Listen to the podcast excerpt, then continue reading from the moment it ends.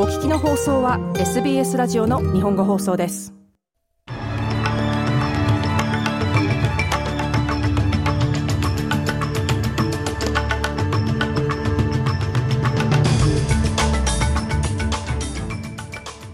まずお伝えするニュースの主な項目です。悪天候を警戒しているクイーンズランド南東部は再び大雨に見舞われています。オーストラリアの消費者保護機関は政府にチャイルドケアセクターへの介入を呼びかけています。そしてシドニーハーバーで女性がサメに襲われ重体です。この時間にお伝えする主なニュースです。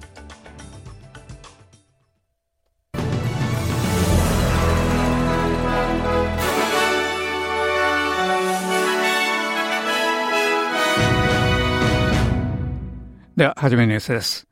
クイーンズランドでは雨が続いていて、州の南東部全域で救助要請の多数の電話があり、緊急サービスは休む間もありません。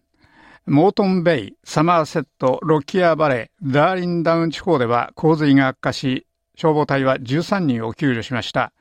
サムホールドバレーは最悪の影響を受けた地域で、わずか3時間の間に3000ミリの雨が降りました。クイーンズランド消防救急サービスは、レイドリー、フォレストヒル、ブリスベンの西部に非常事態注意報を発令しました。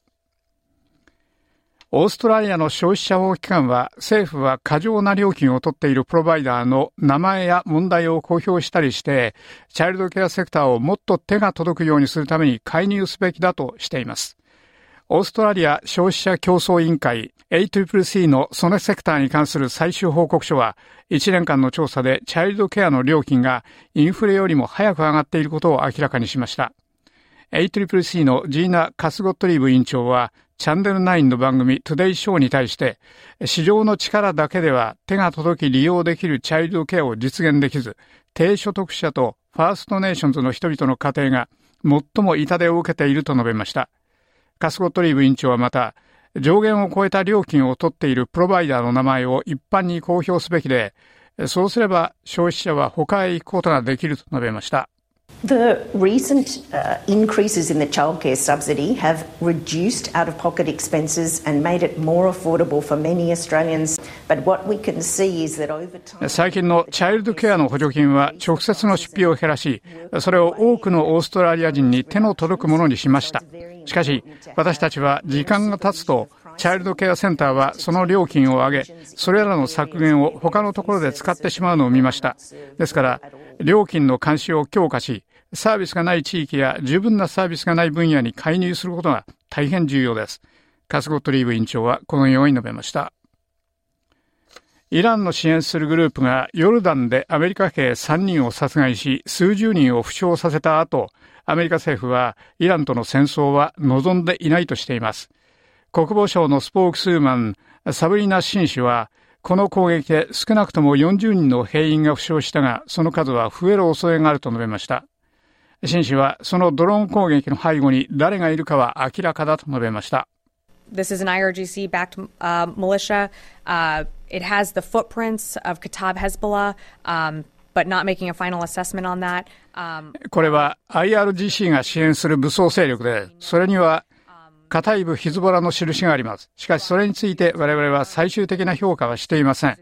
我がチームはその分析を続けていますが、我々はその背後にイランがいるのを知っています。イランはこれらのグループの武装を続けています。しかし我々は確かに戦争を求めてはいません。また率直に言って、イランがアメリカと戦争したいと思っているとは見ていません。国防省のスポークスーマンはこのように述べました。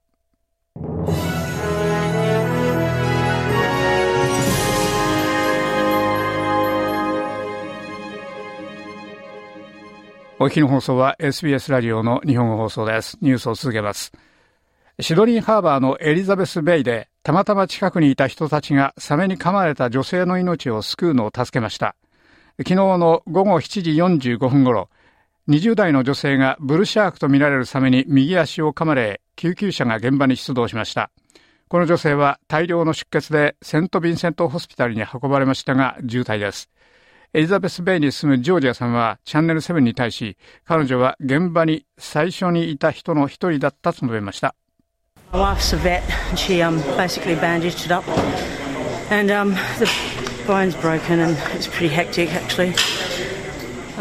私の妻は獣医で、彼女が基本的にそれを包帯で縛りました。骨は折れていて本当にかなりひどかったです。彼女は大丈夫のようでしたが大変なショック状態でした。私たちは彼女の体が冷えないようにし、妻が出血を止めるためにそれを基本的に包帯で縛りました。つまり彼女がそこで噛まれていたら助かっていなかったでしょう。現場にいた人の一人はこのように述べました。市場に出ている賃貸住宅の数が史上最低になる一方、家賃のコストが急上昇していることが新たなレポートで明らかになりました。 PropTrack Rental Report によりますと、そのウェブサイトリアルエステート .com への掲載数は12月に記録的な少なさになり、過去10年間の月間平均より30%少なくなりました。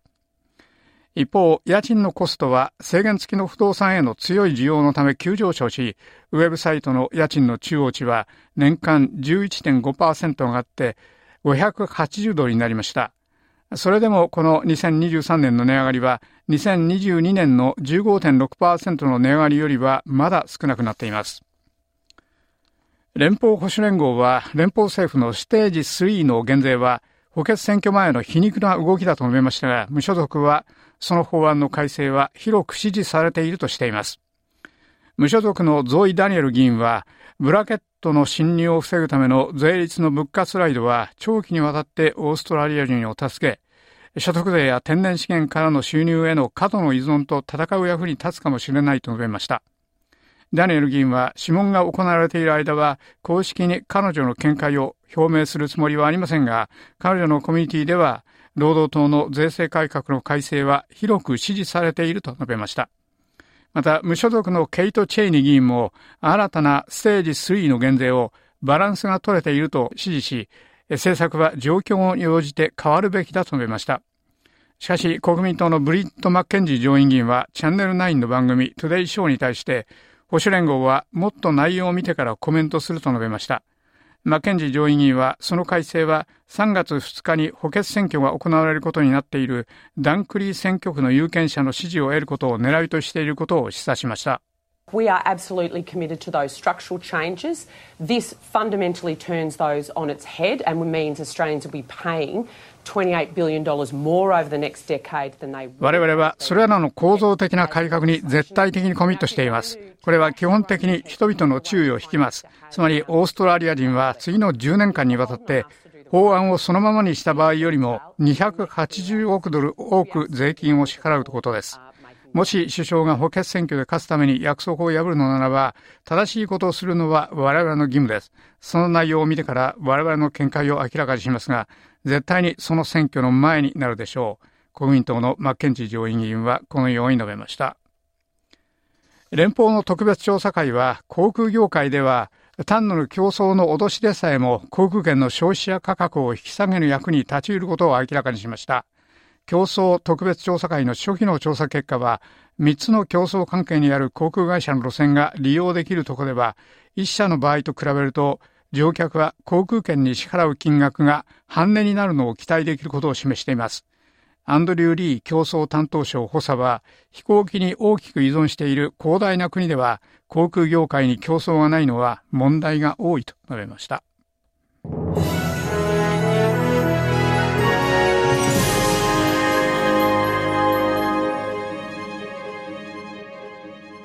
お聞きの放送は SBS ラジオの日本語放送です。ニュースについてスポーツと天気予報です。まずスポーツからですが、サッカーの話題で、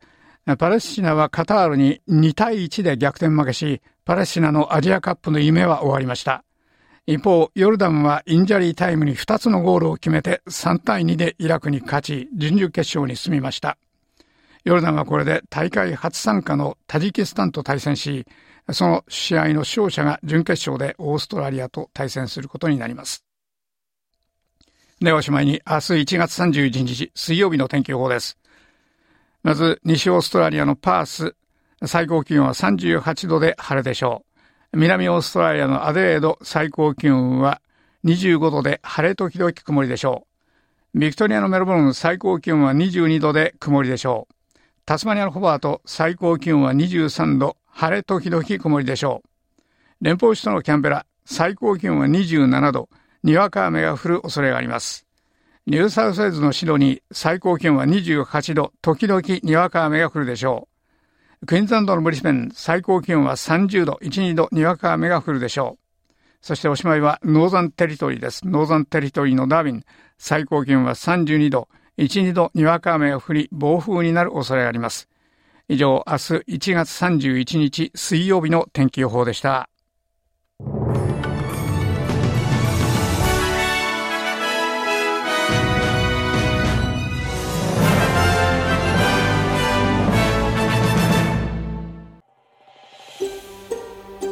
SBS 日本語放送の Facebook ページで会話に加わってください。「l i」「いいね」を押してご意見ご感想をお寄せください。